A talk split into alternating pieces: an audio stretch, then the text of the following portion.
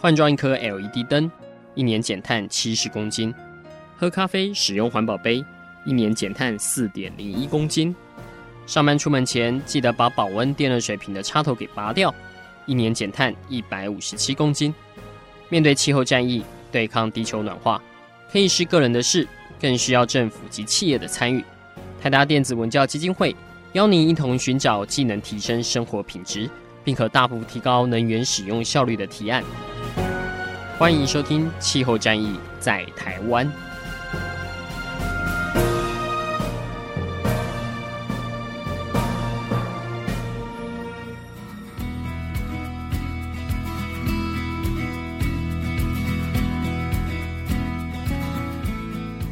欢迎收听《气候战役在台湾》，我是主持人台达电子文教基金会的张扬前阿甘。今天在节目当中来为各位介绍的是，在《水起台湾》这部台湾也是全世界首部的 8K 环境纪录片里面，呃，其实一直吸引大家的目光，而且相当好奇的，就是在空拍画面里面有一个很漂亮的水田，这水田里面种的是在台湾的茭白笋，而这茭白笋其实生活在一个非常清澈的。这个泉水之中哦，大家都觉得哇，好幸福哦，可以有这么好的一个水养殖出这么好的一个茭白笋。而当初带我们制作团队去拍摄这个茭白笋的，呃，今天就在我们的节目当中会跟大家来做一个分享。而他本人呢，其实大家如果待会我把名字报出来去 Google 的话，其实非常多的媒体都曾经采访过他。他是一位呃年轻人，而且主动的。呃，回到家乡里面去帮助当地的农民，再用更生态、更环保的一个方式来推动我们相关的一个农业。但当然，像在台湾，我们同样面临的气候变迁相关的一个挑战。那他会如何运用他所学，不论是在科技，不论是在呃电脑相关的这些领域，或者是又如何跟当地的这些农友们一起来对抗气候变迁所带来的诸多挑战？所以今天为各位介绍的就是在埔里，我们可以称他是科技农民。那他其实也是暨南国际大学通识中心水沙连生态农业发展的课程讲师陈新豪陈。呃，应该叫你新好吗？啊，是的，还是我称你陈老师好了。哎，没关系。呃，就是因为也也也是有很多种身份，是，所以啊、呃，我也在学校推动生态农业，好也啊也在社区大学，其实我也有在帮农友上课，是是，是，这些都是在推动呃，把我以前所学的经验，好把它从南部就从关田那边。啊，带回来普里，来普里这边推动生态农业。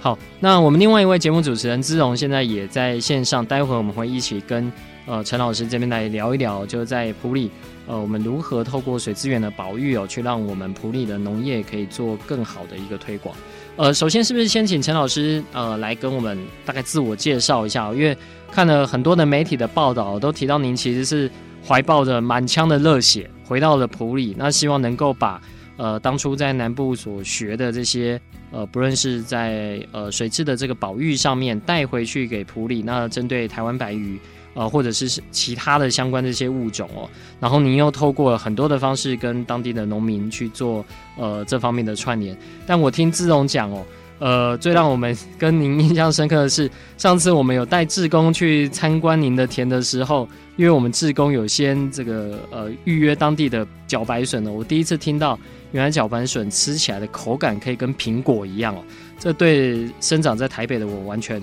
无法想象，因为对我来说，茭白笋就是一个纤维很多的这样的一个蔬菜。这样子，你们大概先跟我们介绍一下您自己，当初是呃怎么会回到家乡，然后再推广生态跑育的工作？好，呃，各位听众大家好，还有志荣，还有阿甘。哦，那、欸、其实我还是比较希望大家叫我的名字叫好，就叫新豪。啊、嗯，是因为我也是农友，那我也本身只是因为可能呃在地方耕耘比较久，那所以说哈、哦、学校他们就会邀请我去上课嘛。嗯，那但是这一段的前面呢，其实这些年来我从呃我还记得我从二零一一年那时候呃去到了台南关田。当时在台南关田刚好有高铁经过，所以说又他们拨了一笔经费跟林务局，因为在那个菱角田上面出现了一只鸟，那一只鸟叫做关田水雉，嗯哼，哦，它是二级保育鸟种。那因为它本身会是在那个菱角田上面生蛋，那生蛋之后呢，它就会在菱角的叶子上面孵化。嗯，那也是因为这个样子，因为当时大家慢慢的重视生，其实。当时的我还不是很清楚什么叫生态农业，嗯哼，那也是因为关田计划的关系啊。我一开始其实我不是去做保育的，我只是去学习怎么样农业，因为一群农青年好来从事农业，这是一件不简单的事情。在那时候，那我也刚好遇到了啊，当时的执行长啊，杨崇贵杨先生，好，还有像一个专门在种植菱角的李介斌李先生，嗯，还有郑敬煌郑先生，还有大玉。好，那我们有一群年轻人就开始在那里啊、呃，有的人专门种植菱角田，好，有机菱角田，他们就弄了七八甲。那我们有些人为了要把菱角卖出去，因为农友有种东西啊，如果菱角卖不掉，那谁要来做保育？嗯哼，好，这是一个很关键的部分。所以我从一个销售端，然后慢慢的看到了啊、呃，生产端怎么做。那所以在二零一二年，哈，接近一三年的时候。我才从呃关田那边回来，我的故家乡埔里，在埔里，我那时候的呃经验告诉我，埔里最大宗的是什么东西？因为在关田最大宗的是菱角，嗯，但是在埔里最大宗的可能就是呃茭白笋，嗯哼，那茭白笋田里面有什么动物呢？因为我一直搜寻，后来找到两只动物，一只是三级保育蛙种金线蛙，另外一个呢就是台湾。二级的保育鱼种台湾白鱼，嗯哼，那这两个动物，我就问了很多消费者，很多消费者回馈给我，他说，呃，蛙会跳到路上，会跳到水里，哦、呃，它是可以离开水域的，但是鱼它却无法离开水域，所以鱼如果活了下来，那茭白笋田的水肯定是非常干净的，所以从那时候开始，我就想说，那我们就来做台湾白鱼跟茭白笋田的结合，所以透过水质干净。我们要保护水源，水不干净，鱼活不下来。鱼活不下来的话，那表示这个笋田里面可能就是有喷农药啦，啊，或者是一些污染物啦，它才活不下来。只要水干净，所有的农业研究单位他们都证实给我们看，它很多数据告诉我们，哦，pH 值的水可能接近中性，那种植任何的动物，很多的植物哈就会长得不错。嗯、那在茭白笋田呢，只要是涌泉的水质。所有的茭白笋田就会像阿甘您刚刚提到的，为什么吃茭白笋会有不一样的味道？其实跟这个水质是非常有关键的，非常关键影响。好，那您就是刚回乡在推广的时候，其实因为也还没有成果嘛，是怎么样去说服当地的农民，他们可以加入你的行列哦？因为像现在，其实大家已经开始哎，知道说去普里呢，不止可以去吃茭白笋，然后也可以下田去体验，然后在体验的割茭白笋的过程当中，你还真的可以看到白鱼在里面游。那这个是我们上次就是呃去埔里的时候，我们志工朋友也是很深的感受。那您当时候是怎么样说服，就是他可能传统用药很重的这些农家也去做这样的尝试？当时呃，我其实一开始返乡之后，然后休息一段时间就没有工作嘛，哈。那我想说，那既然要推茭白笋产业，肯定是要种茭白笋的，嗯。所以后来我就去找了一份工作啊、呃，就是刚好就在呃中台禅寺旁的一心里啊、呃，一心里的啊、呃、林佑成林大姐她家，当时。跟她聊了很多，因为，呃，佑成姐算是我看过真的是女中豪杰了哈。嗯。那她推动茭白笋产业很不遗余力，而且还做到加工。所以我当时去应征的时候，事实上我是先从他们可能刚好有一个多元就业方案，然后我就去。我说，他说薪水不高哦，我说没关系，那我来试试看，因为我想要来推动有机农业或生态农业。那他说好，那你可能要跟着我爸爸做。所以当时啊，林爸爸他就带着我做。可是，一开始林爸爸其实是很抗拒年轻人的想法，想说啊，你你们都要做有机，工还敢太急哦，他们都要问我们这句话。那我一直跟你爸爸讲说啊，爸爸没关系，要不然的话哈，你看你要做什么农法，我跟着你做。因为我我我自己亲身经历，跟我家人嘛，跟我的爸爸也有过这样的经验。那我想说，来到这边，我就先不要去做一个让。他觉得不舒服的事情，嗯，所以我就跟着他开始工作，开始下田，好、哦，然后呢，可能也因为工作的关系，所以我一天要待在田里面，可能就要好几个小时。嗯，那呃学习的过程当中，可能也要跟着林爸爸喷农药啊，一开始要喷农药。那喷完之后，有一次我就很好玩，就喷完之后，哦，我就因为乡下的农友他们没有那种用口罩啦、用防毒面具啊那一种呃防护资材来保护自己，所以第一天林爸爸说，啊你就说。啊，你你以为以为哈，你就拉那个绳索，拉那个管线哈，嗯、你就在旁边就好，然后他在里面喷哈。嗯、那他本身会戴一些口罩嘛哈。嗯嗯。那我们在旁边的话，他以为没事情，后来喷一喷之后，第一天我就中毒了。啊、然后我就我就很担心，我说哇，原来中毒的感觉就是那么不舒服，嗯、就是虽然不是很严重，但是就是那种我闻到那个空气啦，闻、嗯、到那个农药味啦，嗯、然后加上回去之后的身体的反应。真的是非常非常的难受，嗯哼，所以我就跟爸爸讲说，说你爸爸，我们可不可以不要喷药，我们来试试看有机好不好？嗯，然后他说那要怎么试？我说爸爸，我们先从减药开始，嗯、然后减药完之后呢，慢慢进入到所谓的不要用农药制裁，嗯哼，好，然后我们就会说服长辈说，那那他最关心的就是生计的问题，他说那我这样做到底我的生计能保证吗？产量变少啊。对，他们最担心就是产量不小，因为太多的有机界的很多的前辈，他们都有提到，就一开始你在做的时候，这些产量一定会变少。嗯，那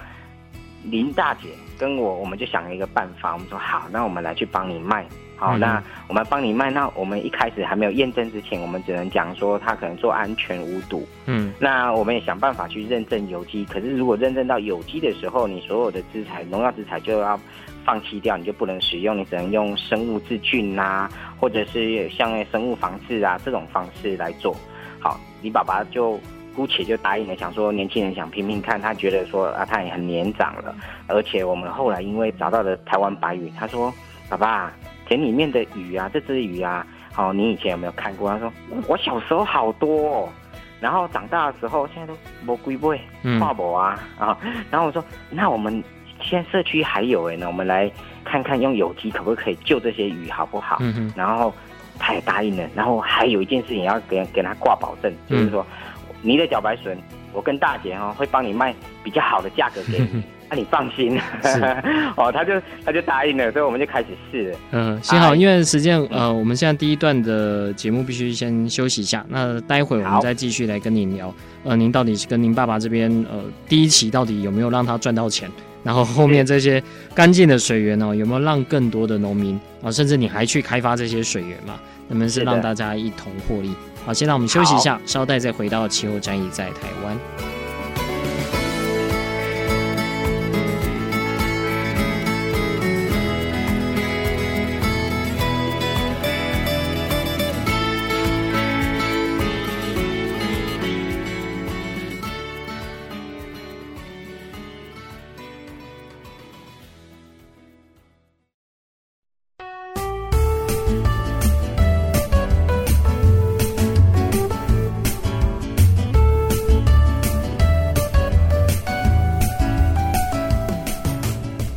到气候战役在台湾，我是主持人台达电子文教基金会的阿甘，跟我一起主持的是资龙。各位听众，大家好。是，那今天我们在节目当中为各位访问到的是暨南大学国际通识中心水相连生态农业发展课程讲师陈新豪，他本身是一个科技农民，在普里这边其实推动了很久，就是。在当地蹲点，去让更多的农民采用这种很自然的一个方式，呃，去种植茭白笋。那甚至其实因为有一个好的这样的一个栖地哦，让更多的生态物种其实是可以在中间获得一个保存。那刚才新豪已经跟我们分享了，他当初呃去运征，然后进到一个惯行农法的这样的一个农地，可是才去了短短几天就。不小心就农药就中毒了，所以这样就想要尝试是能不能说服呃在当地的农民能够采用呃新的这个方式，但是首先要遇到第一个大挑战，就是要确保呃转化之后不用农药之后赚的钱还必须要是要一样多，所以呃新豪后来你有达成这样的一个目标吗？啊、后来我跟林大姐，我们就是呃，因为爸爸很努力的种了，嗯，他也答应了哦。当然，我们年轻人就要有，就是要想办法突破困境啦。嗯哼。那后来呃，我们就到处去呃摆摊，啊、那我们去销售。嗯。那其实我们是就是用最密集的方式出去销售哈、哦。那后来我们把价格，当然我们要说服大家说，为什么今天我们的这个产品。可以卖到这样的价格，嗯哼，就是因为我们的田里面啊出现了啊这样的一个保育鱼种，嗯哼，那加上其实田里面也有像那个三级保育蛙种金线蛙，嗯，好，那它存活在这里面，其实最大的印证就是印证这边的环境是他们可以生存下来的，嗯哼，那有图有照片，所以我们出去的时候。啊，消费者他就会看，嗯，那他看，哎、欸，真的有呢。那我们也欢迎他们来现场，因为来体验啊，夏天体验，你要看现场，嗯，其实是最主。你都在南投这边摆吗？还是会去到台中，比如说新社啊，或是其他地方？哦，台湾到处跑，哦，到处跑。我们两个都台湾到处跑。这个林大姐她因为水保局，我们有那个农村再生条例计划的关系，是有参加，嗯，哦，也有参加跨域计划，所以有些。水保局他们也会安排一些场次，让我们去进行啊推广销售。嗯嗯，所以大姐都会跑公家单位，那、嗯、我的话可能就是一些民间单位，然后到处去设摊，然后去推广、嗯、啊，让大家来认同。其实我觉得消费者认不认同这件事情是关键。嗯，是我们的有机农业或生态农业做得下去。或做不下去的关键。嗯哼，所以一开始没有投农药之后，产量有影响吗？还是说出现了一些其实你们呃当初没有想象的一个状况？还是说你其实已经有有过之前的一些经验，所以觉得只要引进比较干净的水，这些都可以克服？呃，开始一定有减产，嗯，但是经过两三年之后的结果，林爸爸告诉我们一件很惊讶的事情，他说：“哎、嗯。欸”奇怪呢，隔壁的田区哈，有长得太漂亮的哈，反而结不了笋。啊，像呃，在我田里面呢，反而有一些锈病，就是有一些呃病害的茭白笋田呢，嗯，反而结的笋子在后面，它的后坐力比较强，嗯，越结越大颗，然后数量越结越多。他研究的结果，他反而觉得啦，他的比惯型的田区的产量反而是越来越增加，而且越来越稳定。哦，重点是好吃，嗯、客人喜欢买，嗯、就算再贵一点点，他们都愿意买。哎、欸，茭白笋是不是真的到处都是可以用生吃的？因为我真的，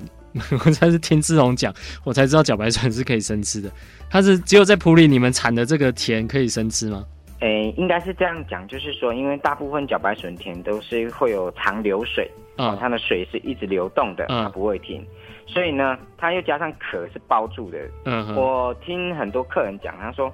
小白笋外销到日本的日本人是怎么吃的？一共剉枪，嗯、他们是串枪之后，然后再拌沙拉吃的。嗯哼。那后来我我们自己真的从田里面直接采收起来的，啊、呃，马上吃，很脆很甜。嗯。那当然，你可能在市面上买的，如果太多天的话，它会有退甜的效果。嗯嗯嗯。就是它的甜分可能比较没那么甜，但是吃起来可能比较。嗯，较粗粗、较细啊，呢、嗯，比较老化一点点。所以有机会大家可以去，就是产地实际去买来吃吃看哦。那呃，对，新豪这边我们也很好奇哦，因为除了就是农民自己有心想要转做采用比较友善自然的方式，但其实农民毕竟是看天吃饭嘛，尤其像极端气候，可能气温飙高，听说这件事情好像对于茭白笋的生产就不是一件那么好的事情，对不对？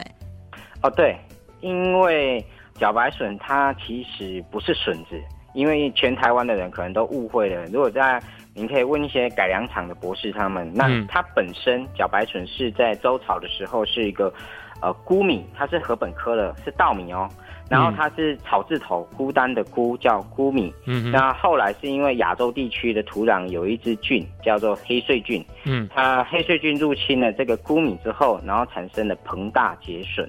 啊，所以说它很多呃专业名词是叫它叫笋缨呐，哈，笋缨，所以它其实本来不是笋子。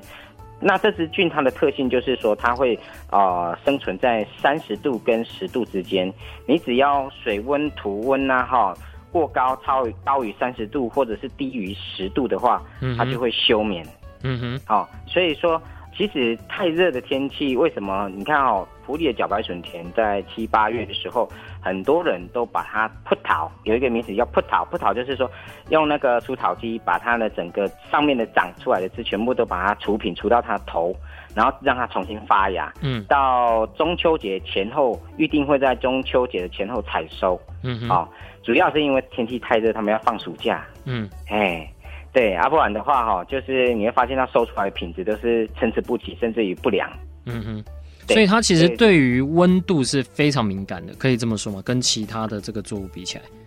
可以，因为早期在台南地区，嗯、你看在三四乡那边，为什么都只能种冬天？嗯，那台南地区早期是可以种的，可是最这一两年台南那边哈，因为天气太热，就不结笋，反而是结穗打回原形，变结结穗。嗯，那普里呢，因为它温度还有水温，哈。气候都比较适中，所以目前的普里呢，其实还可以种大量种植，因为将近一千七百公顷，嗯，啊，都是要种茭白笋田。可是我们也发现到，在这几年气候影响到茭白笋开花，而不是结笋，嗯，这种状况开始已经越来越多了。嗯嗯，因为像今年春天其实非常的热嘛，这个根据气象局的资料，它是说好像是有记录以来最热的春天嘛。当然，每个地方还是会有些差异啊，就平均来说。但像今年的农损哦，其实我们看到陆陆续续相关的这些报告，包括自动的家乡啊，洋葱也是有受到这个影响啊，等等的。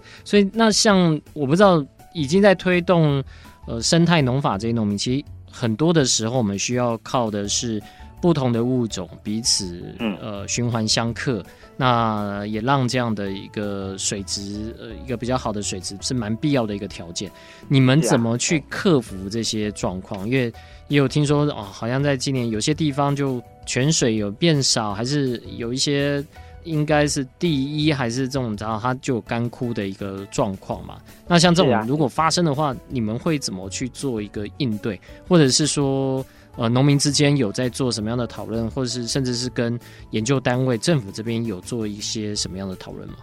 呃，比如说哈，像今年，其实像我在山区调查了涌泉的时候，嗯、呃，我就有发现到山谷里面的一些草，基本上它在树荫底下应该不容易枯萎掉，对不对？嗯哼。其实很难想象一个画面，是我跑到山谷里面，所有的在林下的一些。草像已经连起啊，嗯啊，那我看到这个画面的时候，其实我蛮吓一跳，因为前几年没有这样的状况。嗯、我们到我们的水源地的时候，不会出现这种现象。照理讲，山谷里面要有水啊，但是今年真的是干到有一点恐怖。嗯，然后从很多农友他田里面可能有涌泉的，嗯，涌水量就有明显的降低。嗯哼，好，慢慢的就是有点快要干，你知道吗？埔里有时候缺水，因为茭白笋田是需要水的，甚至缺水的时候，前几年还发生过，就是跟人家玩 gay 啦、吵架啦、抢水啦，啊、哦，呃，因为没有水，我就没办法种，没有种，我就没有产出，就没有收入啊，嗯，大家都有生存的问题。那可是今年看起来哈、哦，更恐怖的一点点是说，呃，我刚刚提到的涌泉哦、山谷的状况，那。很多的农友开始在烦恼，为什么？因为有一些茭白笋田现在不是茭白笋田了，嗯哼，他们开始变成了木瓜田，嗯，哦，或者是旱作，嗯、有些人干脆就种菜，嗯，然后你知道吗？只要这个田地不能种，很多人是拿来种房子的，嗯哼，拿去盖工厂，现在很热门，可能可能这些好的一些。良田就会慢慢的消失掉，嗯，这也是我在现场看到一个很大自然界，虽然我们讲说是大自然界危机嘛，嗯，可是我觉得啦，我觉得这大部分呢还是因为是我们呃人类的工业啦，因为气候变迁，可是却一直都没有数据可以去证实这些事情的发生，嗯，或者是可以。直截了当的说出到底是怎么发生的，因为大方向大家可能会讲说，呃，可能影响到什么飓风几个啦，或者是呃淹水啦、地震啊这些东西，但是小到为气候，为气候这一部分都一直没有官方单位可以很明确的告诉农友说你应该怎么应应。嗯嗯，这一点是我在现场我遇到，就是说可能已已经我预灾了，我在一线的农友我已经预灾了。嗯，但是我我却没有办法知道发生什么事情。嗯哼，这件事情是我从农以来我发现到一个很大的危机。好，那呃，其实新好这边也有尝试去运用一些科技的手段哦，去让呃，不论在栽种上面能够种得更好，那甚至呃，也试图去做一些改变哦，就等于用自力救济的一个方式。但这些到底有没有办法能够帮？呃，农友这边找寻一个可能持续进行的一个方式哦。呃，先让我们休息一下，稍待在下一阶段，我们再继续跟新豪来聊聊，我们究竟在普里这么水质良好的地方，现在所面临的一些挑战，以及我们可以运用哪些科技的方式，或许可以呃让更多的农友从中受益。休息一下，稍后回到气候战役在台湾。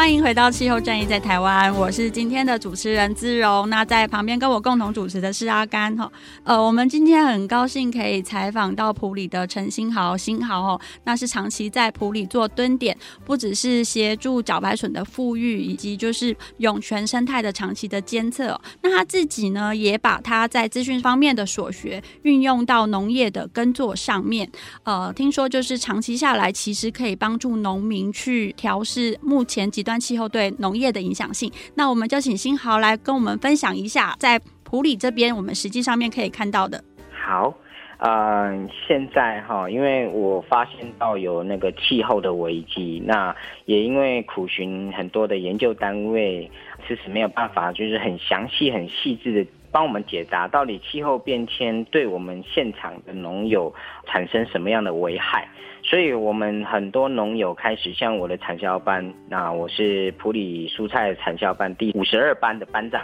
嗯，那我也呃推动我们班里面的那些呃成员啊，还有一些可能退休或者是呃他本来可能在电子厂或者是什么样的呃工业单位啊、呃、退下来想要回来从农的一些青农，那我们就开始架设一些。呃，属于我们自己农场的感测器，好、感测装置，可能有测光的啦，空气的湿度啦，好、哦，还有就是呃土壤湿度啦，然后呃还有很多像乙烯酯啊这些东西。那我当然我我自己建设大的时候，我们也有在推动水资源的监测，所以我们把呃河川的上游、中游、下游，啊、相关的水质把它测出来，pH 值啦、溶氧量啦、哈或者导电度啦这些，或总固体溶解，那这些数据呢，不管是在温室内的，或者是在河川的，我慢慢把它建构成一个微气候气象网。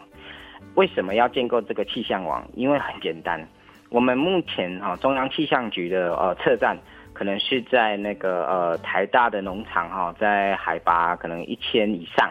那二级气象站是在海拔六百以上，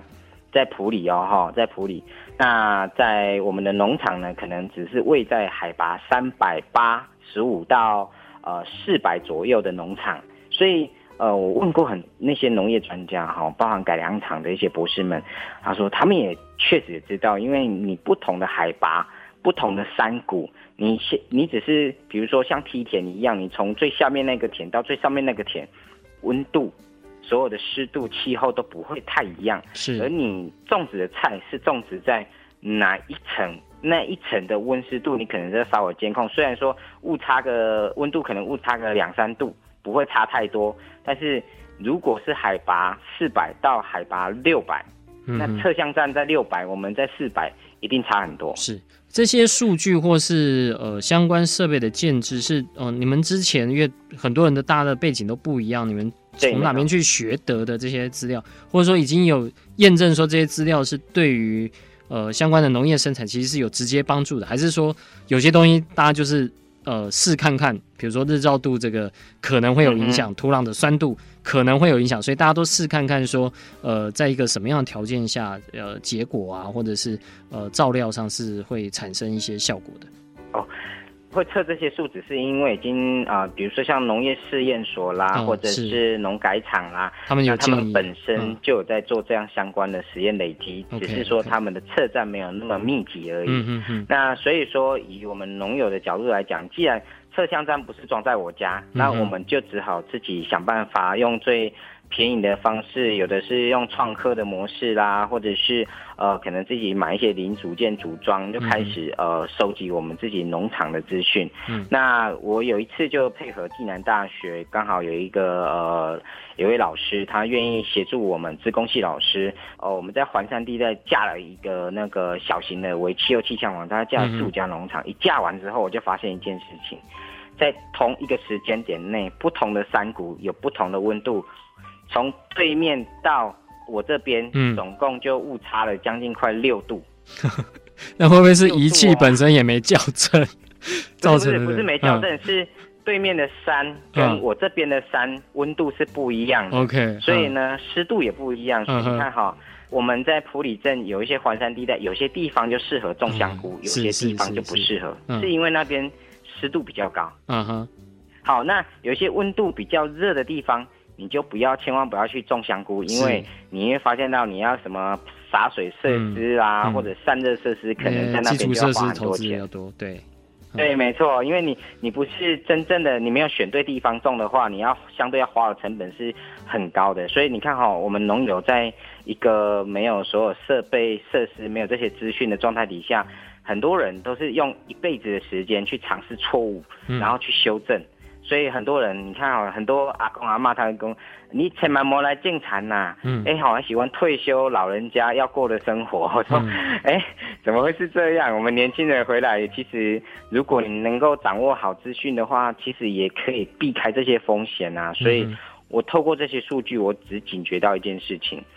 说有一个气象数字，就是中央气象局那个数字，可能只能提供给我，比如说哦，台风什么时候要来啦，好、嗯。什么时候今天要不要拿雨伞呐、啊？嗯、但是如果我拿来应用在农业的资讯里面，其实它还不够密集。嗯，所以我我我常常很感慨一件事情，就是说，我觉得国家应该要把这种农业气象列为民生工业。嗯嗯因为它要大量的部件这些呃感测器，才能够让农友参考到精确的数值，小到甚至要小到一个里，一个里要设一个感测站。嗯这样才会比较准，它报出来的农业气象才会更准确。嗯哼，这其实基金会我们有在做一个类似，但我们因为着眼我们比较是在推节能嘛，所以我们现在是跟中央气象局合作，就它的这方面，呃，其实它应该现在可以测到，就是像这种呃以乡为例这样一个单位，它可以用、嗯、呃内插外插的方法提出这样的一个预报资讯，或者是说历史的一个资料，但是。重要的其实还是在这样一个小地方的为气候。如果你有自己的一个测站，彼此做一些权重的加权，嗯、那当然就会让它是更加的一个准确。不过就是因为这个东西，如果要全部去做，要花非常多的经费。但有没有可能是用一个，我们都在想说有没有可能是什么的一个开放资料啊，去让大家去把它做多元产值的一个运用啊？当然这就是下一步。那对我们来说是让所有在做。呃，building 在做建筑节能的，他们自己有资料可以运用这种中央气象局给的预报资料来去做一个调试。我想这真的跟农业这方面也会，呃，真的是有点类似哦。其实新豪刚刚讲的真的还蛮让我很很有感触的哦，因为以前农民可能种植它是靠节气。因为这个大就是是大家传承的这个呃，对于大自然的智慧嘛。但是呢，现在如果要走到科技的时代，其实大家应该就是也会发现说，哎，其实农民可以说是科技的弱势。比如说我上次上个礼拜在纳玛夏出差的时候，因为纳玛夏刚好呃近期也是出产水蜜桃的一个旺季，但是呢，哎，这次就还蛮特别的，就是。去田里面看到那个果实都特别小，是不太能够就是采摘的程度。那呃，就听那个果农说，他们有一些可能今年就不太会再去采收了，因为卖相不好。好，那呃，但是因为其实当地也都是很多原住民的阿公阿妈，真的就是靠那片田在耕作。如果说未来有更多的资讯可以提供给他们的话，也不会让他们就是一整年的心血都泡汤了。这就是我我发现到，就是说为什么我我回到现场，虽然我以前读的是资讯嘛，哈，资讯，那我可能也有一些工业的底子，我觉得。我我们年轻人有这样的底子，就已经做得很辛苦了，更何况这些阿公阿妈他们完全就是靠经验啊，嗯、靠这些数位落差的累积。好、嗯嗯，那如果能够相辅相成，如果国家能够有这样的设备来提醒，或者是说串联所有很多有感测器的这些农友们，构建一个全台湾最细密的一个微气候资讯网，我觉得对。台湾的农业绝对会有很重大的突破，这是我相信的。因为在我们的农园里面，我们有种草莓，那我们有种草莓，你知道吗？到现在我们的草莓还在采收。嗯哼，现在五月，现在还在采收，我、哦、现在已经五月了哦。哦，是普里比较冷吗？还是？没有没有，不是不是，是因为我们的、嗯、我们的设设施栽培里面有包含了开天窗。嗯哼，啊，开天窗就是说它会闷热，那我们如果太热的话，打开它就会把热气往热热空气往上升嘛，嗯，它就会啊往往上，就是会会跑出去，是，是。那里面就会凉凉的。嗯，那如果对还是很热的时候，嗯、我们还有半遮阴，就是用了黑网，可以拉拉拉拉拉拉，自动控制把它拉拉拉拉到。遮阴遮住，那在里面就会比较凉爽。嗯。再不行的话，我们还有电风扇。嗯嗯。哦，电风扇再吹下去，那就更凉爽了。嗯。不管是工作啦、采收的人、种植的人、待在里面的人，都会很开心，因为他不会觉得很不舒服。相对的，草莓它也很开心，因为太热的话，它就不会长草莓，它就会长那个噗噗金，哦，繁衍下一代。啊，如果温度适中的时候，它就开始开花结果。嗯嗯。所以哦，我们的。呃，科技农场里面，好、哦，我们就有架设这些感测器。最对我们农场最大的帮助就是说，草莓可以延长它的产季，种的草莓可以非常非常大颗，有的甚至像我们手掌一样大，超过五十公克哦。对啊，很多日本的厂商都还看到我们这样种的时候，哇，他们还吓一跳，他们说，哇，台湾的技术那么好，那我们可不可以来跟你们洽谈，跟你们合作，然后种一种，他们可能再销到国外或销回日本这样子。好，再让我们休息一下，待会再继续跟新豪来聊。不过刚听到那个跟手掌一样大的草莓，我们来跟电台讨论一下，要不要举办一个什么活动？我想有很多人都很想看到跟手掌一样大的草莓。好，先休息一下，稍待再回到气候战役在台湾。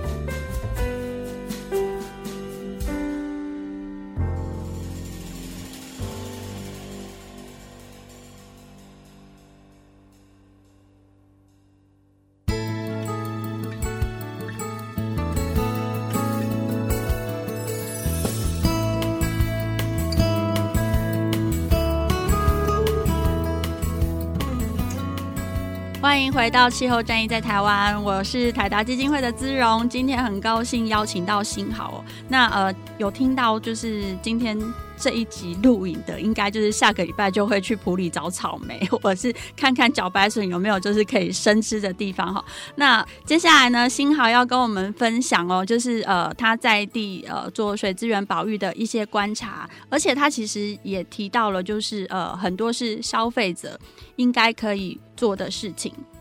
呃，因为好像我常常出去外面分享的时候啊，哈，我我都会带我家的水果，然后会带一个丑丑的，哦，然后还带一个非常干净的水果，我都会跟很多消费者提醒一件事情，我说，呃，当你在超市的时候，你会选择呃比较漂漂亮的水果，马上拿了就可以吃的，请举手，啊，然后就有一堆人举手，嗯，然后我再拿一颗丑丑的水果。给啊，所有消费者，这一颗丑丑的，可能拿回去还要洗啊，呃，外表看起来不是很漂亮，可是它吃起来很好吃的。然后你想要第一眼你想要买的人，请举手。当然这样的人比较少。嗯，那我就会跟各位分享说，呃，有一件事情很重要，一定要跟大家讲，因为你的选择会决定背后的生产场景。是，你的选择选择的漂漂亮亮的，我的背后生产场景可能就是啊温网式。哦，可能就是要比较对环境比较不友善的，嗯，但是呢，呃，如果你的选择是比较丑丑的，哦，那当然它背后有可能就是湿地啦、森林啦、哦，野外啦，哦，可能杂草丛生的地方，那一样好吃，为什么？哦，因为都是我家的，好，那当然，当然很多人都会笑出来，就是说，哦，都是新豪家的，对，当然，可是哈、哦，我我刚刚提的那一件事情哈、哦，很重要。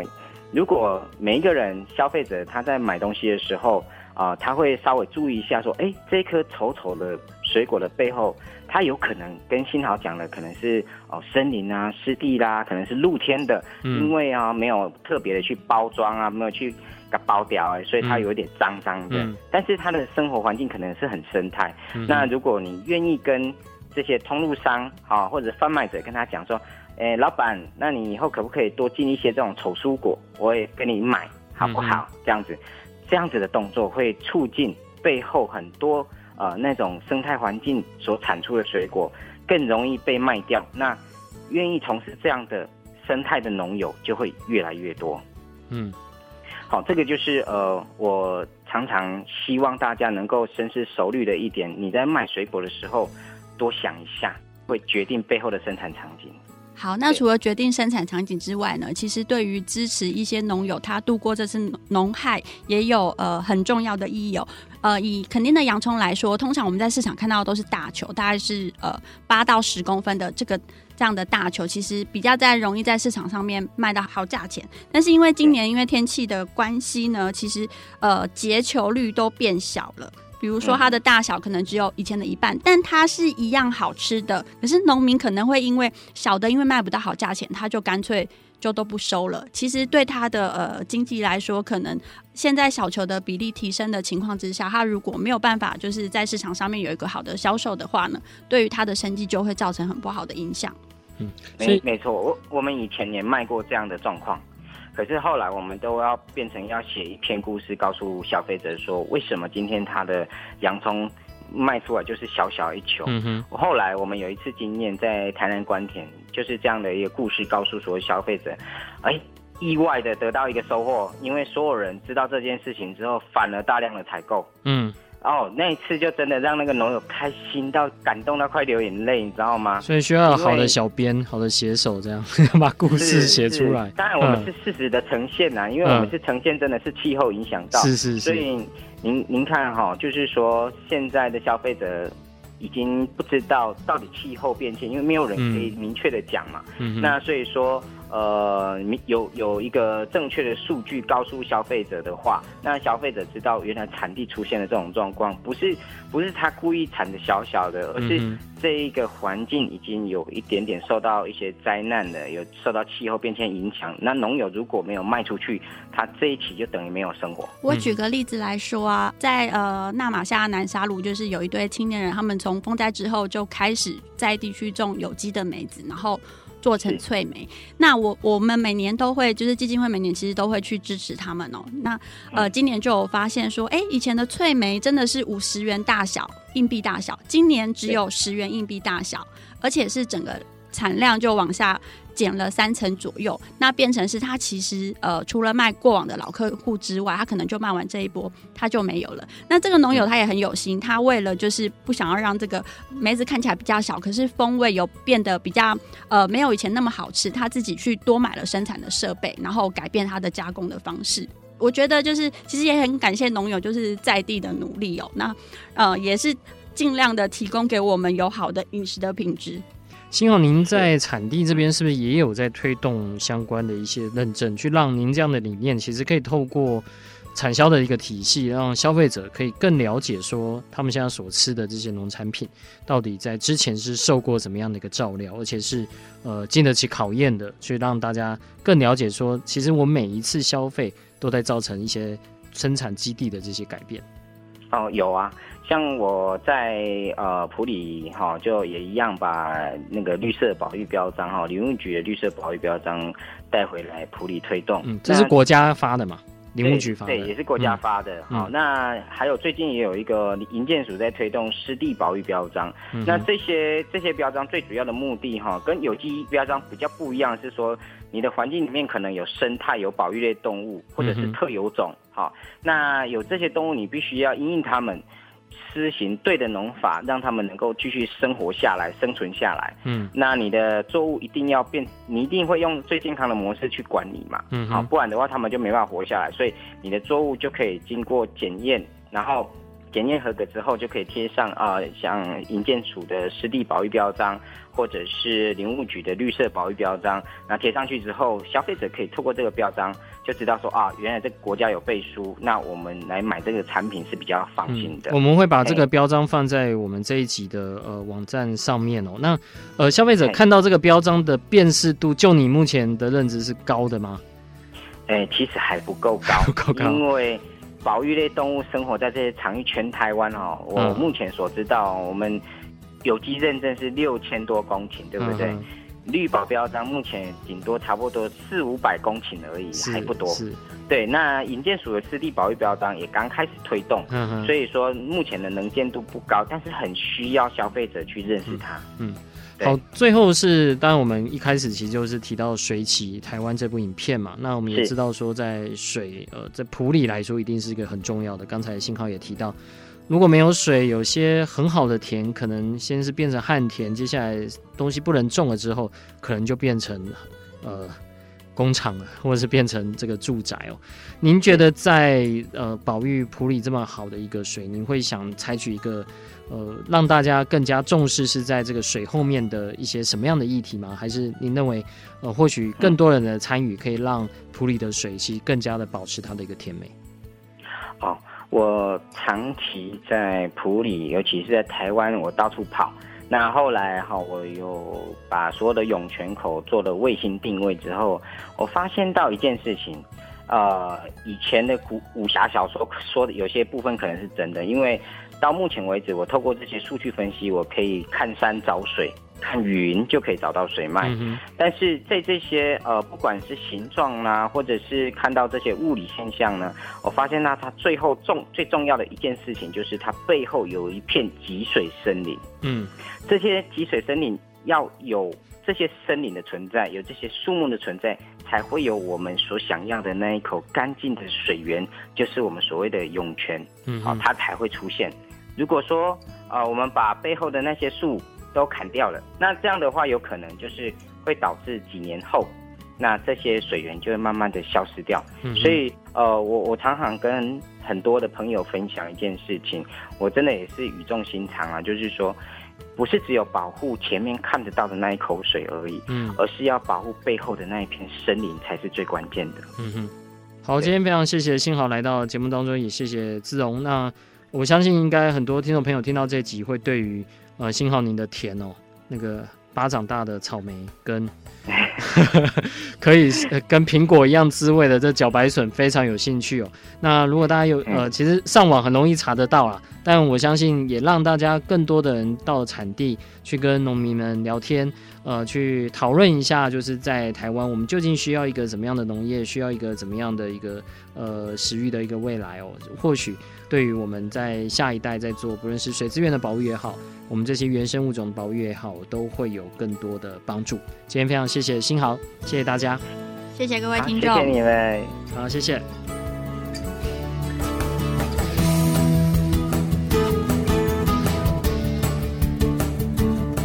以上节目由台达电子文教基金会独家赞助播出。